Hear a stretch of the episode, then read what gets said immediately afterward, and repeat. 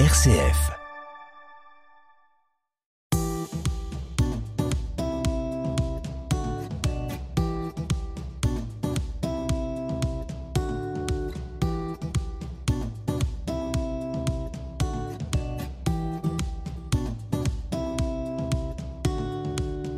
Comme une conversion, c'est l'histoire d'hommes et de femmes qui, un jour, ont basculé.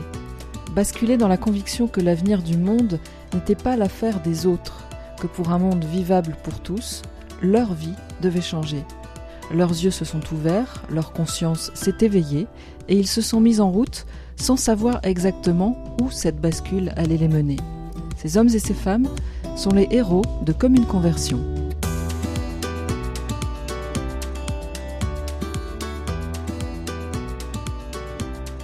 Comme une conversion, autoportrait du héros. Pierre Urmic, maire écologiste de Bordeaux. Je suis né au Pays Basque.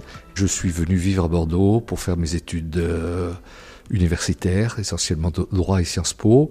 Je suis devenu un Bordelais euh, d'adoption, mais une adoption plénière. J'ai pour habitude de dire que je suis Bordelais tous les jours et Basque pour toujours. Donc j'ai cette double euh, filiation à laquelle je suis euh, très très attaché. Donc je suis pas un Bordelais au sens euh, traditionnel du terme, mais je suis par contre, quand je parle d'adoption, c'est un choix de cœur. J'ai choisi de vivre à Bordeaux, de m'y installer professionnellement, d'y fonder ma famille.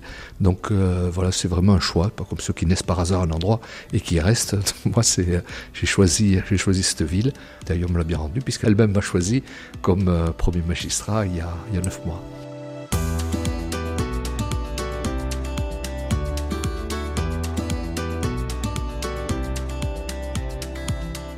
Comme une conversion, portrait du lieu. Le lieu, c'est la mairie, l'hôtel de ville de Bordeaux, le palais Rouen, un bâtiment, vous l'avez vu, euh, historiquement intéressant, qui a été construit euh, une dizaine d'années avant la Révolution française. Il a été construit à peu près 1700, euh, la fin 1780, par là. Ça a été construit, c'est intéressant, par l'archevêque de Bordeaux, qui s'appelait à l'époque Maximilien euh, de Mériadec, d'où un quartier important de Bordeaux, à proximité de l'hôtel de ville d'ailleurs, qui s'appelle Mériadec.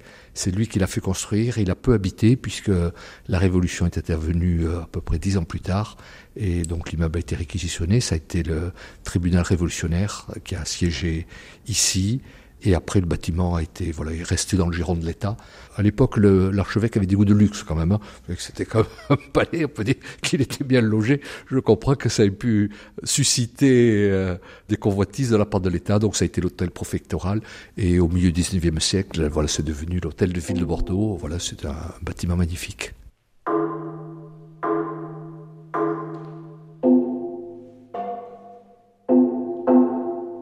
Comme une conversion, des mots pour le dire.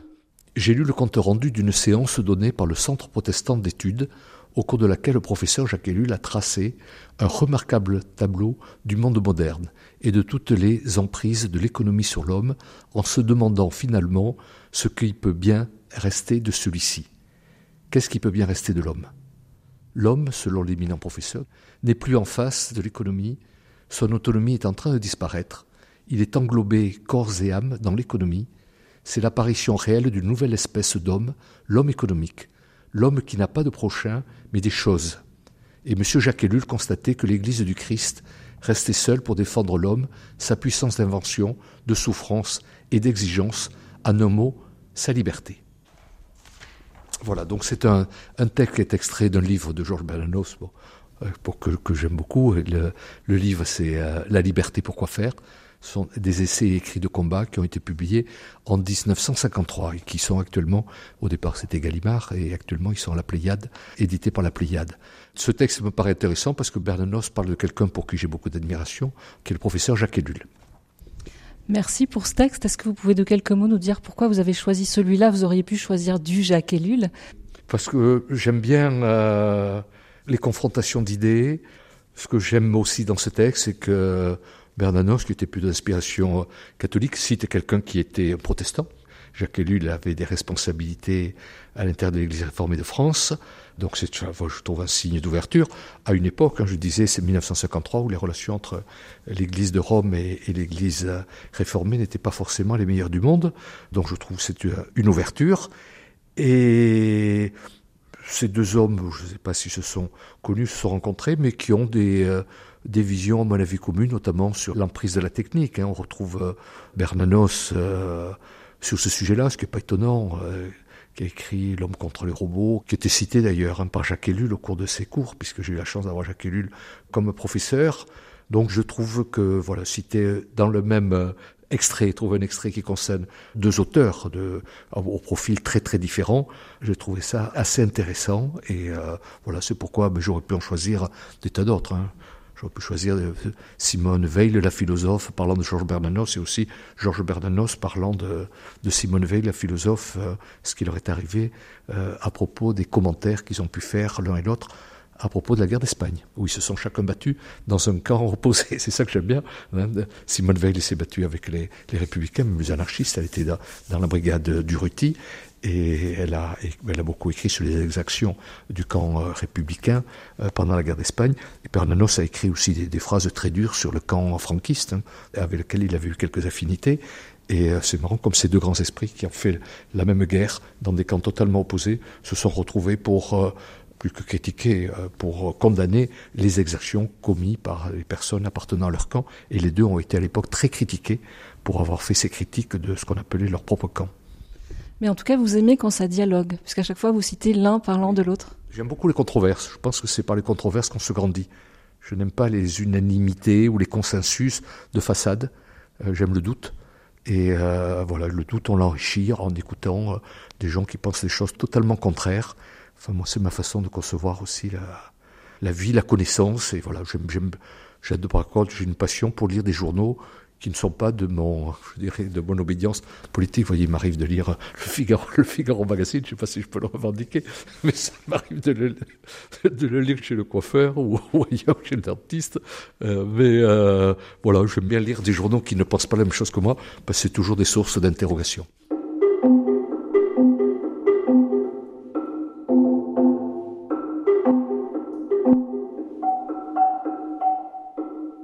Quand j'étais petit. Quand j'étais petit, je vivais au Pays Basque, vous l'ai dit, je suis né à Saint-Palais. J'étais un, enfant sérieux et, attentif et déjà qui aimait beaucoup lire. Si on vous dit écologie? L'écologie, pour moi, c'est Jacques Ellul. C'est une rencontre. J'ai découvert l'écologie en découvrant euh, celui qui a été mon professeur, donc je le disais, Jacques Ellul, qui euh, c'était la, fin des années 70, quoi. Ça me rajeunit pas, mais ça rajeunit pas non plus la pensée écologiste. Mais à l'époque, il y avait très peu d'écologistes dans ce pays, et Jacques Ellul, qui passe pour être l'un des fondateurs de la pensée écologiste, nous a parlé de ça en cours, et à une époque où je le dis souvent, l'université était très marxiste ou marxisante. Jacques Ellul euh, dénotait dans ce paysage en disant qu'il n'était pas, il connaissait très bien la pensée de Marx, qu'il avait beaucoup étudié. D'ailleurs, moi, il m'a enseigné euh, un cours qui s'appelait Philosophie et politique chez Marx. Donc, vous dire qu'il apparaissait déjà à l'époque comme étant un des spécialistes de cette pensée-là. Mais il ne l'était pas, enfin, il trouvait qu'il y avait beaucoup de choses dans la pensée de Marx qui étaient intéressantes, notamment la méthode. La méthode marxiste, la dialectique, était pour lui une source d'inspiration évidente, mais il n'était pas marxiste au sens politique du terme, loin de là. Donc c'était une pensée originale. Et j'ai toujours aimé les gens, euh, les gens originaux et j'ai été séduit. Et voilà, c'est lui qui pour la première fois m'a parlé de l'emprise de la technique, de, de l'écologie, de la propagande euh, dans les pays, dans les démocraties, de tas de sujets qui me passionnaient. Et c'est lui qui m'a ouvert aussi euh, non seulement à l'écologie mais à la politique.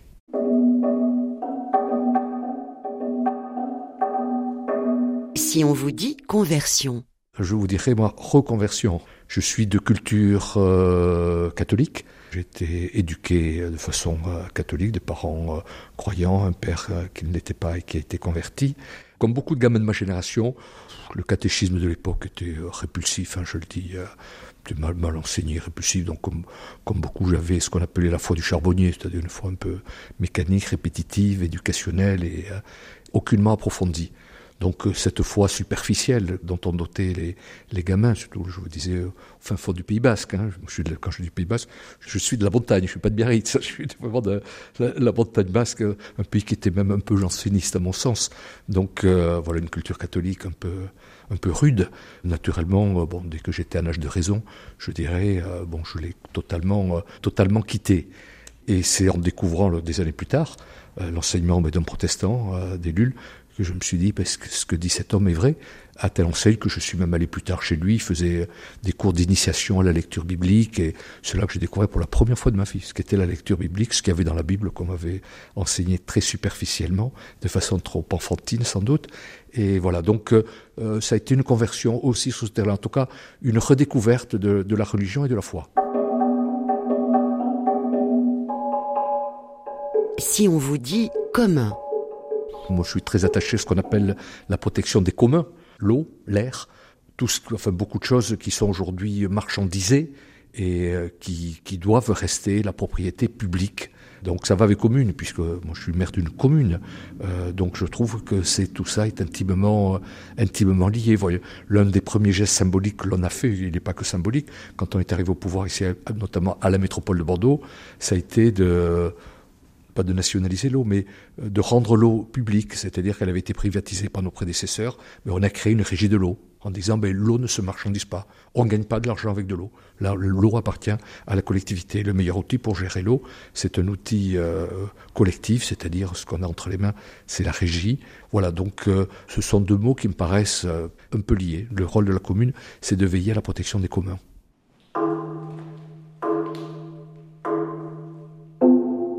Une figure inspirante? Je vous en donne une politique, par exemple euh, Pierre Mendès France. Pour moi, voilà, c'est que pour moi c'est quelqu'un qui faisait de la politique d'une façon qui me convient assez. Il a gouverné le pays pendant neuf mois et demi seulement. Il était président du Conseil pendant neuf mois et demi, mais en neuf mois et demi, il a plus inspiré le, pays que d'autres qui ont été au pouvoir pendant 25 ans, voire plus. Voilà, donc pour moi c'est une référence. On va dire c'est un peu daté, c'est un peu vieux, mais bon, à l'échelle de l'histoire, non, c'est les années 50, c'est les années où je suis né. Il, était, euh, voilà, c'était l'homme politique. Je l'ai pas connu naturellement, parce c'était, il était au, pouvoir quand j'étais enfant. Mais euh, voilà, c'est quelqu'un pour qui j'ai une profonde admiration, plus de quelqu'un de très droit. Je rêve de. Je rêve de Bordeaux. Je rêve de réussir. Alors, vous savez, euh, quand on est élu euh, maire, euh, c'est un changement de vie. Hein. J'ai été élu assez tard, donc ça a totalement bouleversé ma vie et ça a aussi transformé mes rêves. Donc, je rêve d'arriver à transformer cette ville. Je me suis engagé vis-à-vis des électeurs à réaliser la transformation écologique de cette ville, d'en faire une ville grandeur nature, dans tous les sens de ce terme-là. Donc j'ai pris des engagements et je rêve de respecter les engagements que j'ai pris pendant cette campagne électorale et d'être à la hauteur de ce que les électeurs attendent de moi, puis de transformer la ville qui est ma ville. Donc c'est un vrai rêve, avec tous les soucis qui vont avec. Je ne vais pas vous dire que je dors, que je dors très bien, mais voilà, c'est euh, mon exigence. Je dis souvent que mon écologie est exigeante et mon Bordeaux est tout aussi exigeant. J'ai beaucoup d'exigences pour cette ville. Bordeaux, pour moi, c'est pas euh, pas une banlieue à deux heures de Paris. Euh, qui aura été outrageusement bétonné ces dernières années. Voilà, c'est pas mon Bordeaux celui-là. Moi, c'est notre Bordeaux qui réussit l'entrée dans le monde moderne et qui réussit euh, la transition écologique euh, qui est vitale pour cette ville. Et on a beaucoup de retard. Quand je serai vieux, quand je serai vieux, je serai content de bénéficier de toute euh, l'expérience que j'ai acquis en étant jeune. Je n'ai pas peur de la vieillesse. Au contraire, je trouve que c'est une accumulation d'expérience. J'espère que quand je regarderai en arrière, euh, j'aurai pas honte, euh, j'aurai pas honte de ce que j'ai fait. J'espère. Et ça, ça comblera ma vieillesse. Et voilà. Et puis, bon, je trouve qu'en vieillissant, on accumule des expériences qui vous rendent beaucoup plus euh, libre que vous l'êtes à 20 ans. J'étais, 20 ans, j'étais fougueux, plein de certitudes. Et je trouve que l'expérience m'a donné une, une sagesse et je trouve ça très agréable, à vrai dire.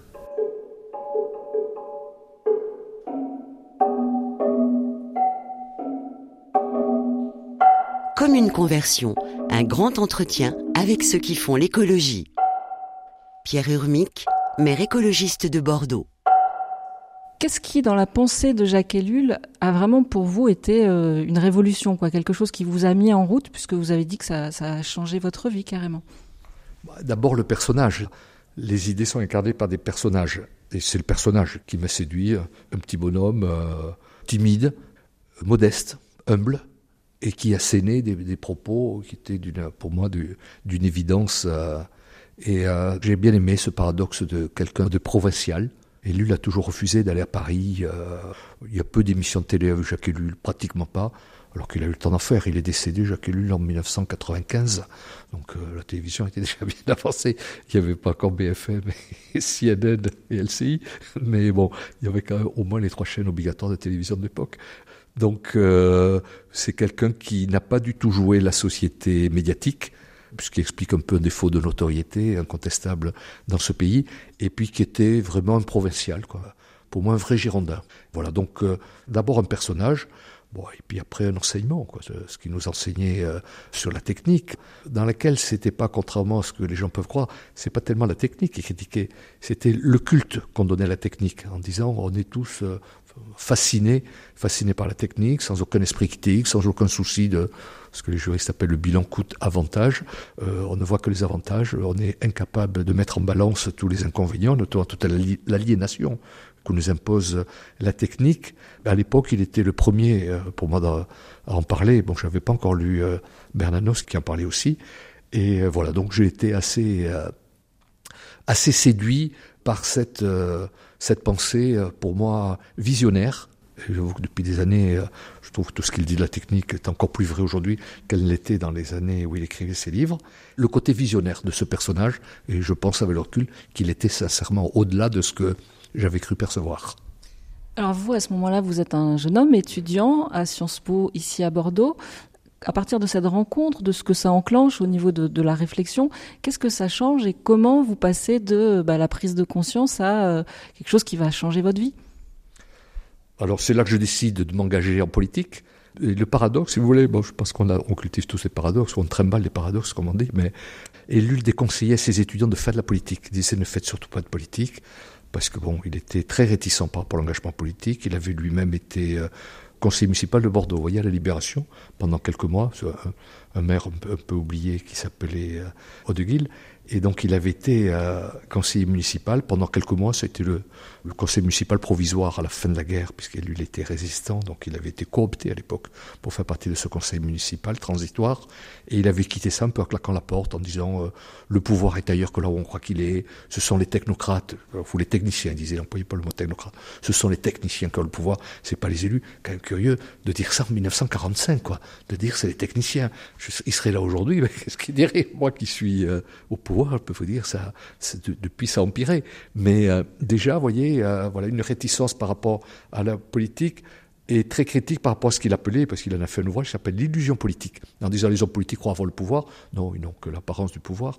Donc c'était euh, l'illusion politique. Donc il disait à ses étudiants, écoutez, si vous êtes tenté par la politique, il dit, je me doute qu'il y en a un certain nombre dans cet amphithéâtre qui le sont, je vous déconseille de vous en privilégier plutôt l'engagement associatif. Lui-même était très engagé dans des mouvements écologistes associatifs, très engagé. Et euh, choisissez plutôt cette voie-là que l'engagement politique. Il avait une expression très forte et une très grande réticence vis-à-vis des partis politiques, et avec des mots proches de ceux de la philosophe Simone Veil, dont on a évoqué le nom tout à l'heure, très critique vis-à-vis des partis politiques. Et une phrase, euh, une expression que je retiens, si je la cite pas souvent, c'est il disait euh, Un homme de parti est une partie d'hommes. Et je crois que c'est très vrai. Moi, j'essaie de faire de la politique en ayant du recul par rapport aux partis politiques. Je me dis, on peut essayer, euh, mais c'est difficile. Mais un homme de parti est une partie d'hommes.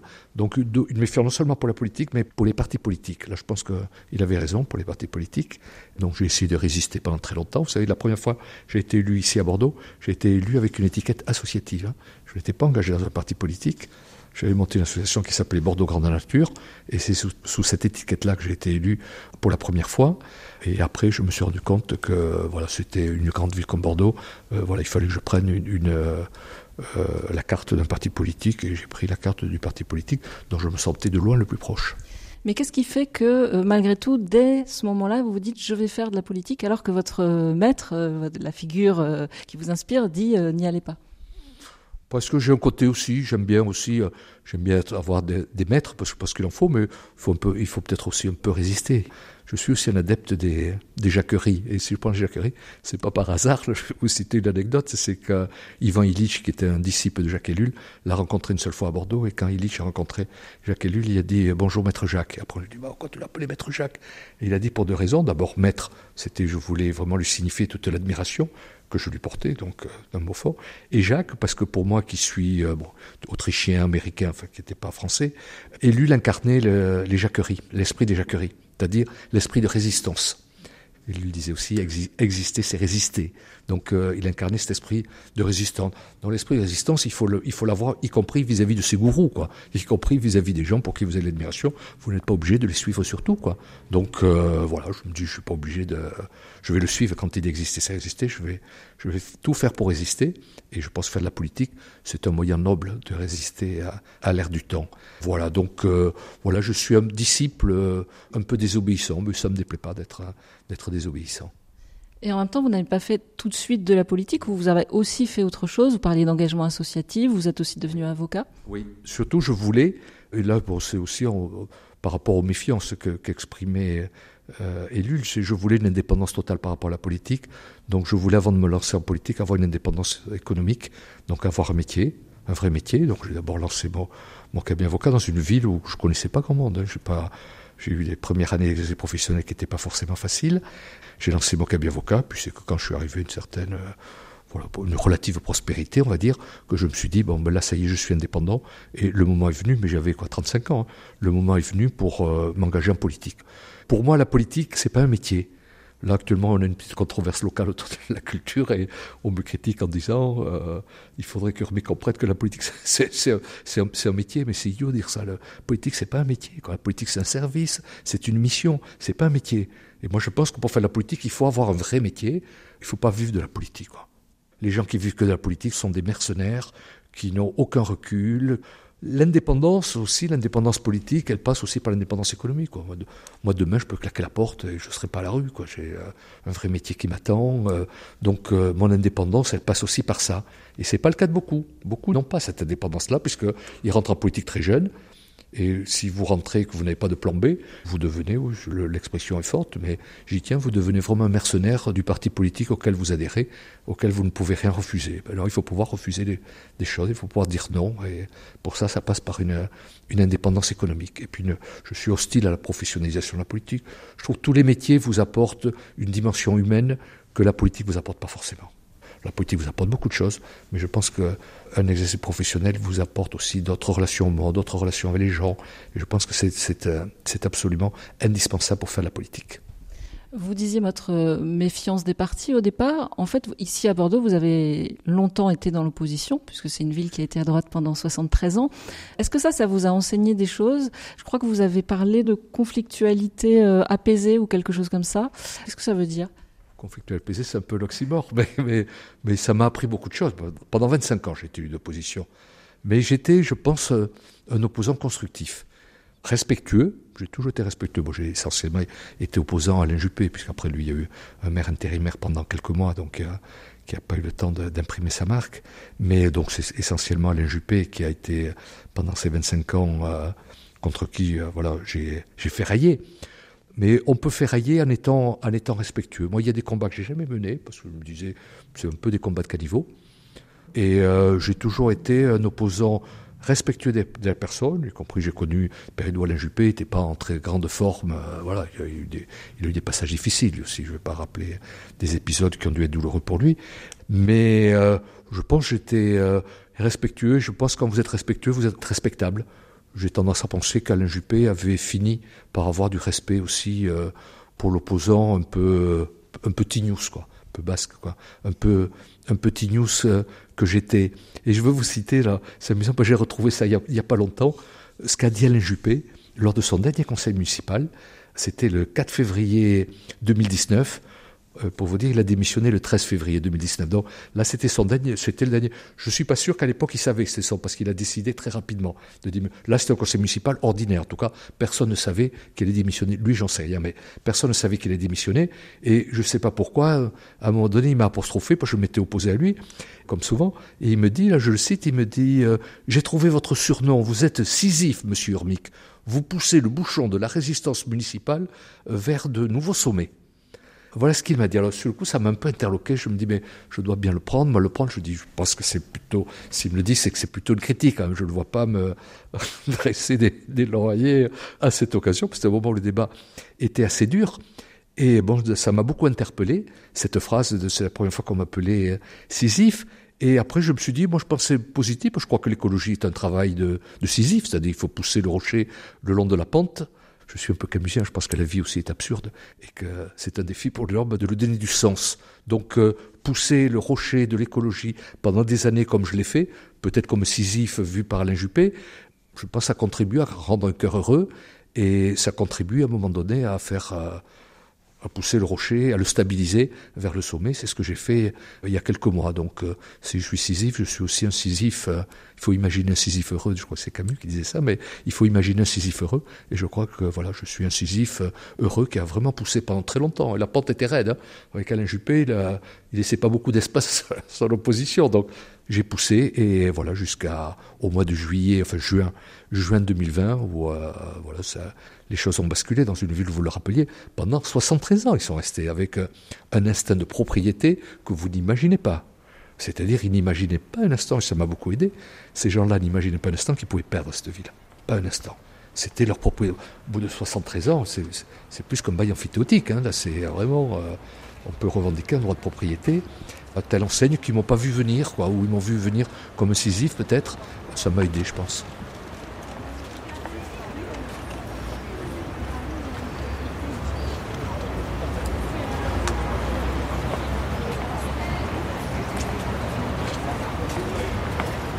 Conversion, RCF, Anne Kerléo. Pour Pierre Hermic, maire écologiste de Bordeaux, élu le 28 juin 2020, écologie et foi chrétienne sont liées. C'est auprès de son maître, Jacques Ellul, qu'il découvre l'une et redécouvre l'autre. Pour lui, il y avait dans la Bible un vrai appel à l'engagement. Hein. C'est peut-être plus protestant que catholique. Hein. Sa façon dont il euh, concevait euh, l'engagement lié au, message, euh, au message du christianisme ça m'a beaucoup interpellé. Je ne sais pas s'il se retrouverait là dans des propos, excusez-moi d'avoir un peu l'esprit d'escalier, mais j'aime beaucoup aussi euh, Anna Arendt, qui est l'ulcité aussi. C'est pour ça que je fais le lien entre Anna Arendt et Jacques Ellul. Et Anna Arendt raconte euh, dans un de ses bouquins, un jour elle se confie à son rabbin, et elle lui dit, elle lui dit, mais euh, vous savez, monsieur le rabbin, moi je n'arrive pas à croire. Et à ce moment-là, le rabbin lui répond, mais qui vous demande de croire? On vous demande de faire je trouve le catholicisme est très orienté vers cette, euh, pour moi, cette façon de croire. Il faut croire, il faut croire. Et j'ai l'impression que le protestantisme et la culture juive aussi sont plus sur la notion, la notion de faire. Et voilà, voilà. Donc moi, j'en ai retenu une, une leçon d'engagement. Il faut croire, croire, c'est bien. Oui, encore supposer que qu'on y arrive, ce qui n'est pas toujours, pas toujours évident. Euh, la foi, c'est Bernanos dit c'est 24 heures de doute, moins une, une seconde d'espérance. Et moi je tiens beaucoup à cette seconde d'espérance, mais aussi 24 heures de doute. Donc euh, je crois que croire c'est aussi douter. Enfin ça me paraît tellement, ça me paraît tellement lié. Et Lul, j'en reviens à Lul. Lul a écrit un livre qui s'appelle La foi au prix du doute. C'est-à-dire euh, croire, c'est pour moi c'est aussi douter. C'est ce que ce que disait Mère Teresa. Mère Teresa disait que pendant toute sa vie elle a douté. C'est euh, pour moi la, foi c'est d'abord une quête. C'est Simone Veil qui dit euh, entre celui qui connaît Dieu, alors c'est pas c'est pas une citation euh, tout à fait authentique, mais c'est l'esprit en tout cas de ce qu'elle disait. entre celui qui connaît Dieu et celui qui cherche Dieu, celui qui cherche Dieu en est vraisemblablement le plus proche. J'ai appris ça aussi. Alors que c'était pas du tout ce qu'on m'avait enseigné. Moi, on m'avait enseigné, j'emploie l'expression de foi du charbonnier, il fallait croire parce qu'il fallait croire et qu'on n'avait pas le choix, qu'on était condamné à croire, etc. Sinon, c'était les menaces de l'enfer, si vous ne croyez pas, etc. Donc, euh, ça, j'ai rejeté cette façon de concevoir l'engagement ou la foi. Donc je me suis retrouvé beaucoup plus dans la façon très, à mon avis, plus vivante, plus engagée, qui était enseignée par Jacques Ellul, euh, plus que celle des, ecclésiastiques que j'avais côtoyés. Est-ce qu'il y a un texte biblique qui vous inspire particulièrement? Oui, il y en a beaucoup. Et celui, j'aime bien le... quand Jésus met à la porte les marchands du temple. Ça correspond assez bien à, voilà, ma vision et, un peu ce que disait aussi Bernanos dans le texte que j'ai cité. Cette vision marchande de la société. Vous voyez, dans le texte que je vais citer, là, euh, Bernanos parle l'homme économique, là maintenant on parle euh, l'homo economicus, là. Voilà, cette vision euh, euh, enfermer l'homme dans cette vision euh, matérialisme économique, pour moi, ça, voilà, c'est pas du tout euh, ma vision de l'homme. Je pense qu'on a besoin de spiritualité. La liberté, ça c'est un enseignement des luttes aussi. La vraie liberté, on l'a en soi. La liberté, personne ne vous la donne. Elle se conquiert, mais elle se conquiert d'abord sur soi-même. Et ça passe par des moments de, de, recueillement, de spiritualité, ce que la région vous aide à faire. Enfin, je pense qu'on a besoin de, a besoin de spiritualité. Je ne conçois pas que plus besoin de spiritualité que de religion, mais on a besoin, on a besoin de, spiritualité et euh, c'est ce que j'ai compris à peu près à cet âge-là, mais que je n'aurais pas forcément compris si on m'avait enseigné ça à 12 ou 13 ans, hein, mais voilà, j'avais un âge mûr pour le comprendre. Pour vous, on l'a compris, écologie et spiritualité euh, allaient de pair, les deux sont arrivés d'un même mouvement. C'est pas forcément le cas pour la majorité des chrétiens. Et en 2015, il s'est passé quelque chose dans la sphère catholique, mais qui allait bien au-delà. C'est l'arrivée de l'encyclique Laudato Si du pape François. Quelle résonance a pour vous ce texte-là? Énorme, énorme. J'avais jamais lu d'encyclique j'avais peut-être commencé à en lire, mais j'avais trouvé ça un peu rébarbatif, mais ah, peut-être à tort, hein, j'avais pas l'ouverture qu'il fallait. Et là, quand j'ai lu ce texte, j'ai trouvé ça, j'ai trouvé ça lumineux. Cette vision de ce que le, le pape François appelle l'écologie intégrale, quoi, la, dimension sociale de l'écologie. Moi, je ne conçois pas d'écologie sans euh, engagement, euh, engagement social. J'ai trouvé la façon dont le, le pape l'exprimait dans des mots très, très, très simples. J'ai trouvé ce texte absolument euh, oui, j'emploie le terme lumineux, et voilà, un texte lumineux qui m'a beaucoup ouvert à. J'ai découvert des tas de choses que j'ignorais, d'autres qui m'ont beaucoup conforté dans ce qui était déjà mon engagement. Et euh, voilà, pour moi, c'est aussi un, virage, très important là aussi. On m'a demandé à l'époque d'aller euh, le commenter euh, dans certaines paroisses bordelaises, enfin une paroisse bordelaise, je dis certaines, non c'est au singulier, une paroisse bordelaise, pourquoi on m'avait demandé d'aller commenter là aussi, donc j'ai passé une soirée pour voilà, donner un peu ma vision du texte.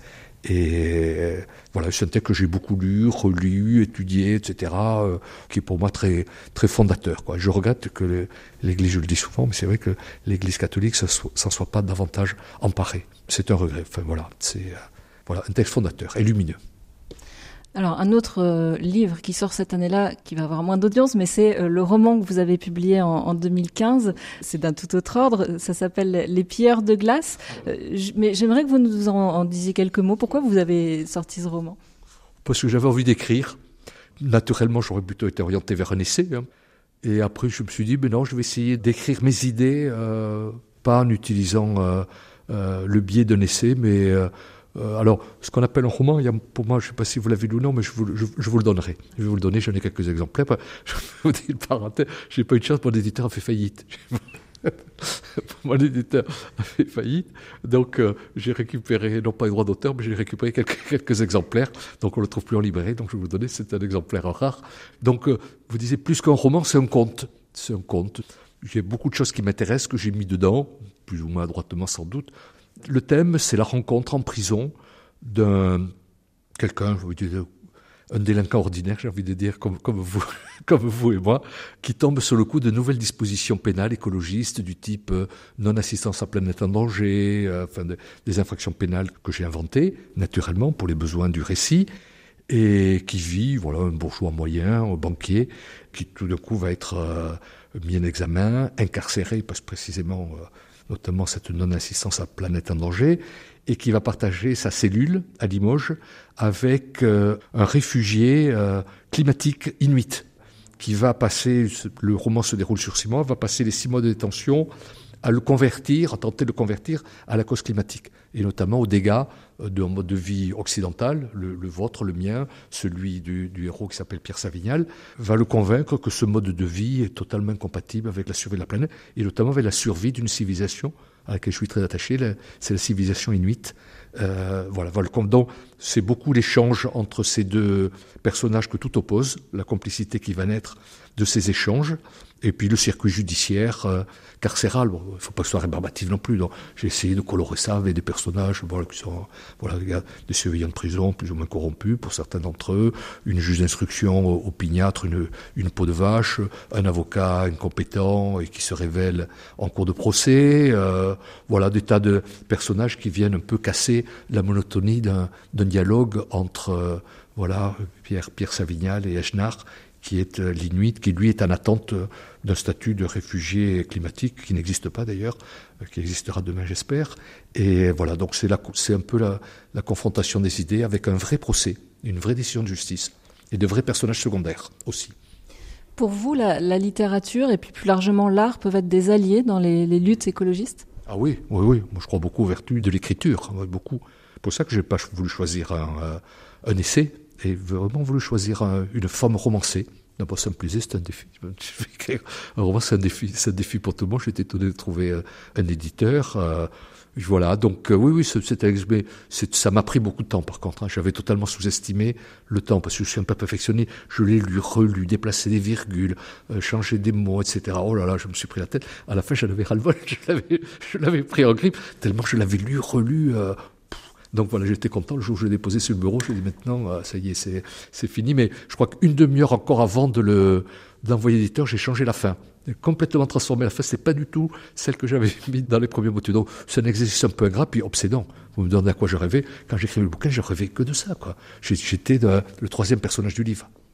Il y est question de droit et de la manière aussi dont le droit peut intervenir dans le combat euh, écologique et c'est de plus en plus le cas. On a pu voir euh, l'affaire du siècle notamment qui a été très médiatisée. Ça, c'est l'avenir? Oui, en plus sous une version, le, droit oui, mais pas sous une version punitive. Moi, je suis vraiment un adversaire de cette espèce de caricature qui consiste à dire les écologistes sont pour une écologie punitive.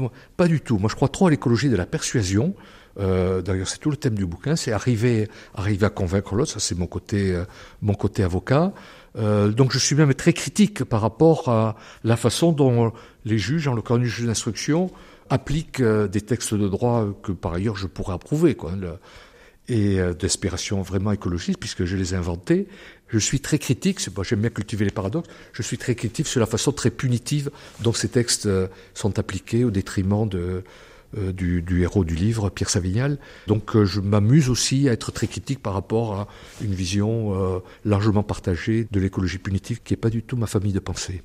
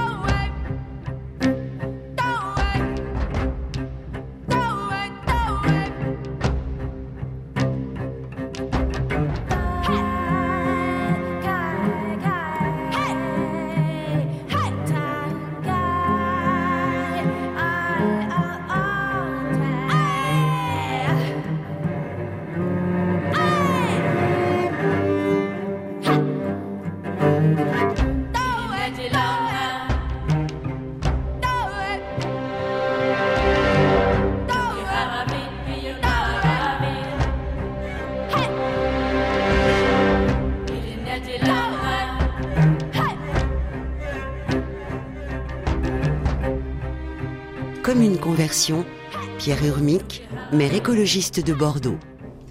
Alors on en arrive à ce fameux 28 juin 2020. Qu'est-ce qui se passe dans votre tête au moment où vous commencez à vous rendre compte que vous allez sans doute gagner? C'était très progressif.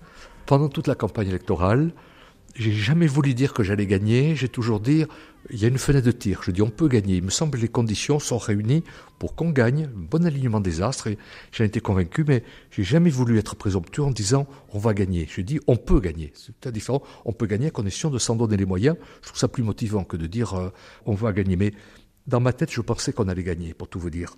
Sauf à la fin, j'ai un peu flanché, pour vous dire la vérité, à deux moments. D'abord, aucun sondage ne donnait gagnant, aucun y compris le sondage qui est intervenu dans l'entre-deux tours. Il y a eu un seul sondage entre les deux tours qui donnait le maire sortant euh, gagnant avec 9 points d'avance. Donc là, je me suis dit, 9 points d'avance quand même. Donc là, j'ai commencé un peu, voyez, un peu à douter, mais tout en restant combatif et en me disant que ça va peut-être démobiliser son électorat aussi. Hein, si à force, si les gens sont persuadés qu'il sera élu dans un fauteuil, d'abord lui, il va, l'être, donc ça va un peu le, démobiliser, il va un peu lever le pied, et ses électeurs aussi vont se dire, oh, bah, ça y est, c'est joué d'avance, et euh, donc ça va peut-être entraîner un peu d'abstentionnisme. Donc celui-là, c'est l'entre-deux tours. Le soir même de l'élection, ça, je j'espère que ça sera dans les, euh, dans les annales. Le soir même de l'élection, le premier sondage sorti des urnes à 20 heures en général, ils sont fiables, ces sondages sortis des unes. Moi, j'arrive un peu à 20h, mon directeur de campagne me dit, le premier sondage sorti des unes vient de sortir, tu es 5 points derrière le maire sortant. 5 points derrière. Là, je me suis dit, la messe est dite, bon, c'était la fin de la campagne, que je sois démobilisé à ce moment-là, c'était pas grave. Et dans la journée également, c'était aussi, j'ai été un peu démobilisé, enfin, un peu persuadé que c'était perdu quand j'ai vu qu'il y avait autant d'abstentionnistes au second tour qu'au premier tour j'ai toujours pensé que ce qui pouvait me sauver au deuxième tour, c'était de mobiliser notamment un électorat jeune et qu'il y avait eu beaucoup d'abstention au premier tour. Et s'il y avait le même taux d'abstention au deuxième tour, c'était perdu. J'ai fait la tournée de tous les bureaux de vote pendant la journée et euh, je me suis rendu compte que le taux d'abstention serait vraisemblablement le même. Et ce qui était exact, à la fin de la journée, j'ai vu qu'il serait le même. Ce que je n'ai pas réalisé, que j'ai réalisé que plus tard, c'est qu'il y avait autant d'abstention, mais que ce n'était pas les mêmes. Ceux qui avaient voté au premier tour, qui avaient voté euh, pour le maire sortant, ceux-là étaient tellement persuadés qu'il allait être élu, ne sont pas allés voter. Et par contre, les jeunes sont allés voter. J'avais vu un peu dans la journée des jeunes que je n'avais pas vus au premier tour. Hein. Mais bon, ça ne m'avait pas beaucoup, euh, à l'époque, turlupiné. Mais en fait, c'est ça. Donc, même taux de participation, mais ce n'était pas les mêmes votants. Donc, là, le soir, en voyant que c'était le même taux d'abstentionnisme, j'ai pensé que c'était perdu aussi. Donc, euh, à 20 heures, euh, j'avais ces deux indices. Donc, le sondage sortie des unes qui me donnait perdant, le taux de participation qui était aussi faible qu'au premier tour. Donc j'avais ces deux indices qui m'incitent à penser que c'était perdu, à telle enseigne que je suis arrivé à permanente en ayant préparé d'avance un seul discours. C'était le discours du perdant en me disant là je peux pas me permettre d'improviser, il faut que je sois digne, ça va me faire mal au cœur parce que c'est quelques années de ma vie, puis c'est les, six derniers mois, voire plus de ma vie où j'ai fait ça à plein temps. Hein. J'ai mis entre parenthèses mon activité professionnelle, donc c'était un très lourd investissement dans tous les sens du terme. Donc je me suis dit je vais déçu, donc il faut que je sois digne. On peut déçu et digne, donc je vais écrire le discours et c'est le seul que j'ai écrit. J'ai demandé, à, j'avais une permanence électorale où il y avait un, un coin, j'ai dit écoutez laissez-moi seul dans mon coin, j'avais pas envie de parler, un peu dans le noir, on peut vous dire, pour attendre les résultats. Et vers 20h30, on a commencé à venir me dire, on me dit, oh ça y est, France 2 vient de dire que l'écart se resserre, tu vas peut-être gagner, etc. Je dis, non, non, écoutez, ne faites pas le coup des sondages, j'ai déjà, déjà donné. Euh, et puis il revenait, tout les 5 minutes, oh là, ça y est, France 2 vient d'indiquer que tu avais gagné. J'y croyais pas. J'y croyais pas, il a fallu que j'attende 22 heures pour vraiment euh, être sûr que j'avais gagné, quoi. Donc euh, le jour même, j'y croyais pas. Et après, ça a été, bon, je voyais des gens qui s'amassaient devant la permanence, il y avait un monde fou devant la permanence, etc. Dit, s'ils sont là, c'est que c'est pas pour me venir me consoler, c'est qu'ils sont persuadés que, que j'ai gagné ou que je vais gagner. Et effectivement, euh, voilà, quand j'ai eu la confirmation, ça a été euh, voilà, un soulagement euh, et une joie, une joie immense. À ce moment-là, c'est ça qui domine. Vous n'êtes pas dit, oh là là, quelle responsabilité maintenant? Non, ah non du tout. Non, non, j'avais l'impression d'être prêt mais je sous-estimais totalement l'ampleur de la tâche. mais bon, je considère que j'étais prêt quand même, hein, même avec, le recul. Mais non, non, je, non ça m'a jamais fait peur, l'ampleur de la tâche. voilà, moi je suis assez bosseur de, façon générale. Non, non, j'avais pas peur, puis j'étais bien entouré aussi, parce que je le dis vraiment sans flagornerie, ce qui est confirmé. J'ai été assez méticuleux et exigeant pour composer ma liste. C'était un, travail... Euh, voilà, assez long. Et euh, quand je composais ma liste, je dis c'est pas une liste, c'est des gens avec qui je vais travailler les six ans qui viennent. Donc je, ne suis pas là pour leur faire plaisir. Pour donc j'avais été un peu exigeant et euh, je pense que j'ai eu raison. Puis je l'ai pas fait tout seul, j'ai été bien conseillé aussi. Donc voilà, j'étais pas tout seul, j'étais avec une bonne équipe et ça, je vous promets que c'est euh, très rassurant. Qu'est-ce que vous sous-estimiez en fait? Sous-estimer le fait que la ville avait été un peu un peu en jachère. Quand, quand Alain Juppé a démissionné, je lui dit, vous laissez Bordeaux en jachère. Il n'avait pas du tout aimé et il me l'avait fait savoir. Mais euh, je considère que la, jachère, c'est pas pour moi, c'est pas un thème euh, négatif. Pour moi, la jachère, c'est une terre qui attend d'être ensemencée. Euh, donc, je considère que on était à la fin d'un règne hein, qui était assez long. Un maire qui, honnêtement, les, derniers temps était absent. Alain Juppé avait été très pris par sa campagne des élections, des primaires pour les élections présidentielles. Et son, son remplaçant, honnêtement, je vais le dire, mais il n'a pas, pas fait grand-chose. Voilà, c'était surtout illustré par beaucoup euh, d'amateurisme, d'absentéisme, même s'il me reproche de ne pas être un professionnel de la politique à l'inverse de lui. Mais bon, si bien que voilà, la ville était vraiment en jachère, j'ai découvert des tas de dossiers qui auraient dû être traités euh, avant mon arrivée, qui n'avaient pas été. Donc, euh, ce qui a été très dur, c'est de traiter des, des tas de gros dossiers dans l'urgence du moment, parce que bon, ils n'avaient pas été traités avant. La, première mesure euh, phare qui a été euh, énoncée partout, enfin que vous avez annoncée mais qui a été beaucoup reprise, c'est euh, vous décréter l'urgence climatique. En même temps, ça n'a pas de valeur contraignante. Quelle était la valeur de cette mesure-là? Déjà de montrer qu'on s'était fixé une, contrainte trouvais que la notion d'urgence était, était euh, importante, euh, climatique, euh, ça l'était tout autant. Donc, c'est vrai que c'est un peu de la, de, de la rhétorique, mais je me suis dit, il faut non seulement la proclamer, l'urgence climatique, mais lui donner du sens. Et je pense que c'est ce qu'on a fait assez vite, hein, quand on a, on a lancé notre plan, plan Bordeaux Grande Nature euh, c'était quand même euh, euh, décréter la végétalisation de la ville en disant on a une très belle ville. Moi, je suis le dernier à délivrer la ville de Bordeaux. C'est une ville magnifique, mais c'est une ville de pierre donc des îlots de chaleur urbains permanents, donc une ville très très minérale, donc il faut végétaliser, d'où cette idée de Bordeaux grande nature, d'où l'idée aussi qu'on a immédiatement appliquée de zéro artificialisation des sols. Moi je m'étais engagé là-dessus, je m'étais engagé pendant la campagne en disant on ne construit plus une ville sur ces derniers espaces de nature les espaces de nature, c'est notre richesse, et c'est les générations futures aussi, mais c'est notre richesse. Et je considérais que ces dernières années, la ville avait été euh, bitumée, euh, bétonnée, au détriment des derniers espaces de nature. Donc j'avais pris l'engagement de cesser cette artificialisation des sols à outrance, et donc je l'ai euh, rapidement, rapidement j'ai fait. J'ai un adjoint à l'urbanisme résilient qui est très très vigilant là-dessus, qui est un professionnel de l'immobilier, donc qui connaît bien la musique. Je peux vous dire qu'on est très vigilant pour s'inscrire sur cette trajectoire du, du, zéro artificialisation des sols. Et grandeur nature, vous savez, c'est euh, un concept, euh, ça a été le nom de mon association la première fois que je me suis présenté à des élections municipales, mais c'est un concept auquel je suis très attaché. Euh, dans la double, j'aime bien les mots, les mots qui ont un double sens. Donc, Bordeaux grandeur nature, donc c'est la grandeur de la nature, de dire que voilà une ville, c'est une ville qui doit faire de la nature un atout essentiel. Mais il y a aussi cette notion qui est moins facilement perçu, c'est grandeur nature, ça veut dire euh, qu'il respecte les dimensions. Et pour moi, respecter les dimensions, c'est lutter contre la démesure, contre euh, ce que les Grecs appellent l'ibris. Euh, voilà, c'est avoir une politique de la mesure. On rêve pas d'être une mégapole. Je pense que c'est des idées totalement dépassées. voilà, donc une politique de la mesure, c'était pour moi très important. Et c'est ce que voulait dire ce concept de Bordeaux Grandeur Nature et qu'on est en train de développer, enfin, sérieusement, sur le terrain. Alors, ça se voit pas beaucoup. On ne voit pas grand-chose, mais l'écologie, c'est le temps long. Hein, c'est euh, d'abord des arbres, il m'a reproché dès le mois de juillet de ne pas planter des arbres. Mais j'ai dit, écoutez, je suis écologiste, je suis pas forcément euh, botaniste, mais des arbres, ça se plante à l'automne. quoi. Donc vous allez attendre l'automne pour voir nos premières plantations, ce que l'on a fait. Donc ça se voit pas de suite, mais euh, en tout cas, il y a une vraie volonté politique pour donner du sens à l'urgence climatique.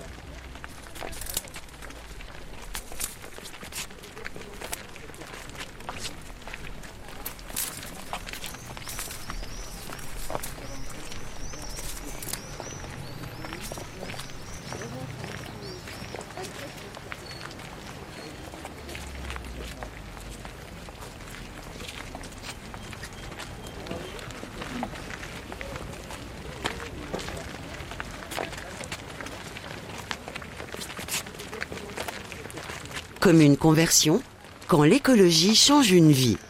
Pierre Urmic, maire écologiste de Bordeaux. L'échelle de, la ville et de l'agglomération sont de bonnes échelles pour construire une société euh, de la transition écologique? Oui, alors, c'est surtout quand l'État est défaillant, j'ai envie de vous dire sans esprit polémique, mais euh, je pense que l'échelon pertinent, c'est l'échelon euh, européen ou l'échelon national. Euh, mais bon, c'est peut-être c'est plus, difficile à manœuvrer. Puis on considère qu'actuellement il n'y a pas de volonté, euh, volonté d'écologiser à ce niveau-là. donc l'échelon métropolitain et municipal, je pense que c'est un bon échelon. Vous savez, les villes sont à peu près, les grandes villes sont à peu près responsables 60%, je crois, de, de, nos émissions de gaz à effet de serre. Donc c'est nous les grands prédateurs, c'est nous qui, les pollueurs, c'est nous, c'est nous qui qui avons un trafic automobile trop important. Euh, c'est nous qui n'avons pas assez de, puits de carbone naturel. Enfin, euh, je pense que euh, l'échelon municipal me paraît un échelon pertinent, voilà, à hauteur d'homme et grandeur nature. Et avec suffisamment de levier pour agir vraiment? Oui, on n'en a jamais assez, mais on, en a quelques-uns. il faut savoir les utiliser. On en a quelques-uns. Ce qui est un peu compliqué pour nous, c'est euh, l'échelon municipal et l'échelon métropolitain, parce que beaucoup de compétences de la ville ont été euh, déléguées à l'échelon métropolitain. Donc en permanence, il faut jouer, euh, il faut jouer là-dessus. Mais voilà, mais ce sont à mon avis de bons, de, de bons échelons territoriaux pour faire des choses in concreto.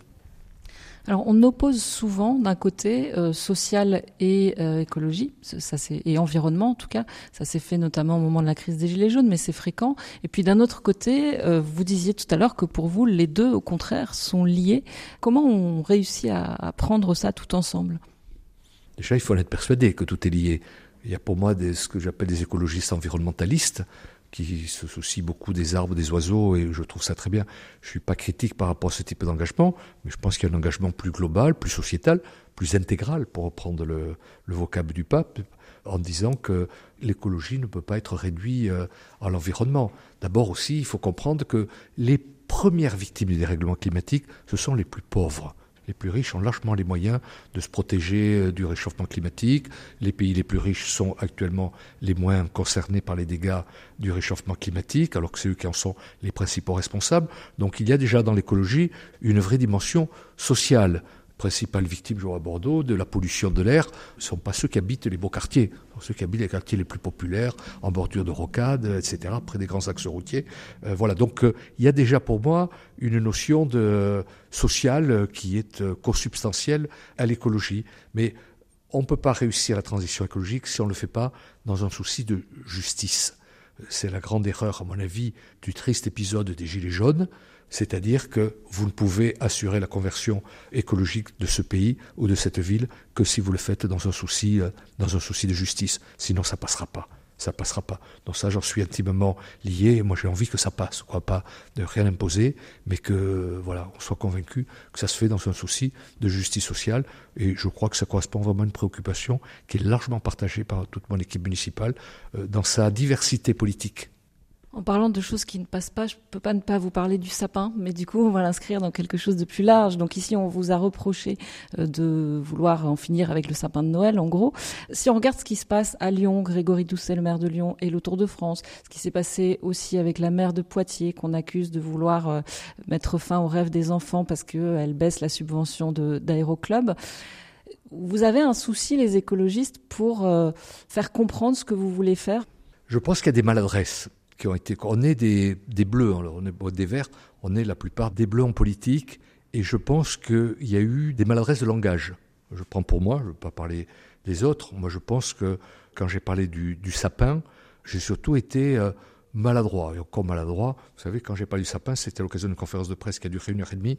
Il n'y a pas un journaliste qui a relevé mes propos. Moi, j'ai dit, on va remplacer, on va, à la place d'un arbre mort, qui est le sapin, qu'on fait venir tous les ans, je vais végétaliser, je vais mettre des arbres vivants. Donc la notion d'arbre mort, j'avais totalement sous-estimé la façon dont ça pouvait euh, choquer certains, faire le buzz, parce que euh, mon idée que j'ai développée, c'est de dire, on avait un sapin qui coûtait 70 000 euros quand même, entre le déplacement, le gardien, le fait qu'il avait été abattu par la tempête la dernière fois, toutes les guirlandes avaient été cassées, etc. Euh, donc ça avait coûté 70, 70 000 euros.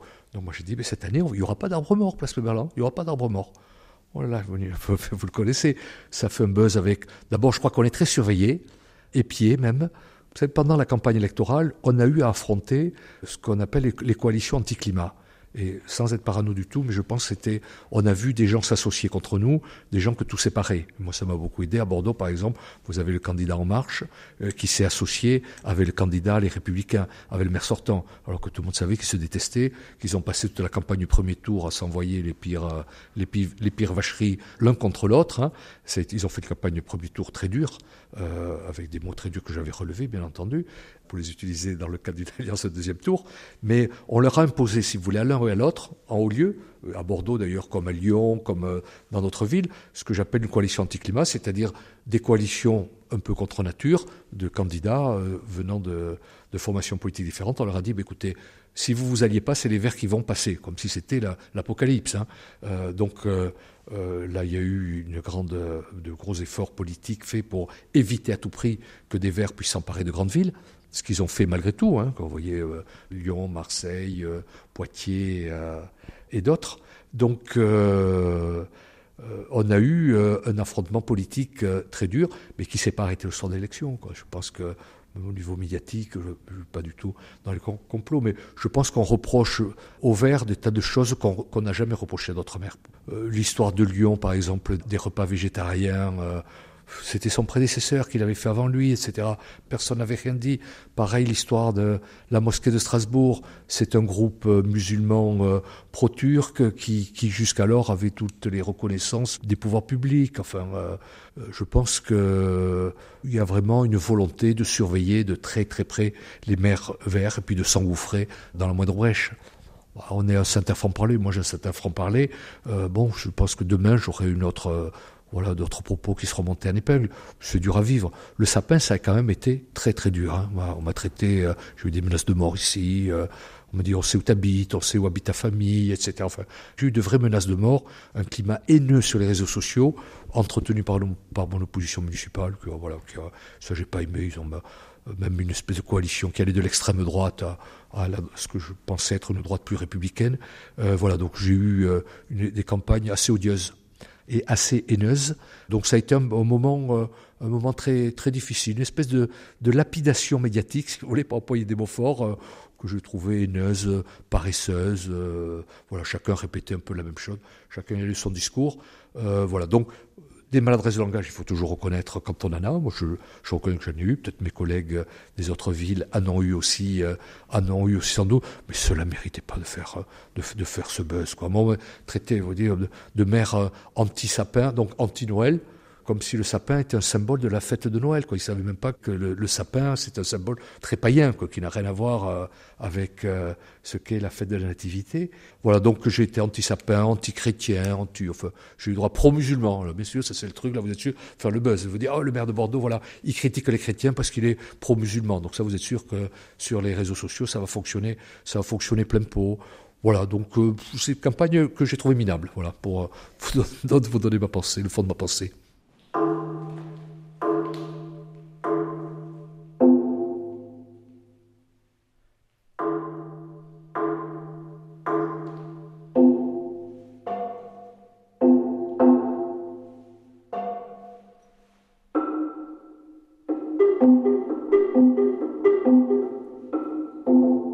Comme une conversion,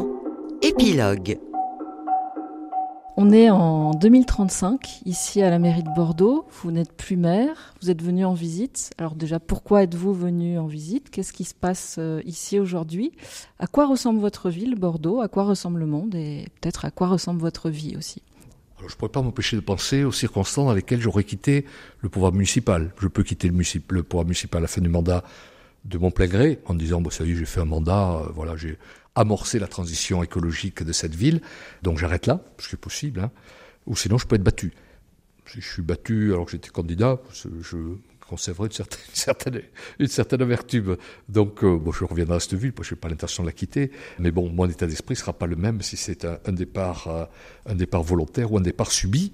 Euh, ben, j'observerai ce qui a été fait, voir si cette ville est vraiment sur la trajectoire de la transition écologique que j'appelle de mes voeux. Je pense qu'en six ans, on n'aura pas tout fait, parce qu'il y a beaucoup, beaucoup à faire.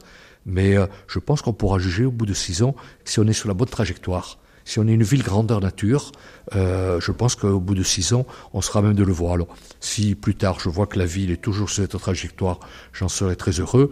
Euh, si je vois qu'on est revenu à une vision beaucoup plus traditionnelle de la ville marchande, de la ville bétonnée, j'aurai une certaine tristesse et puis je me dirai que j'ai loupé quelque chose dans ma vie.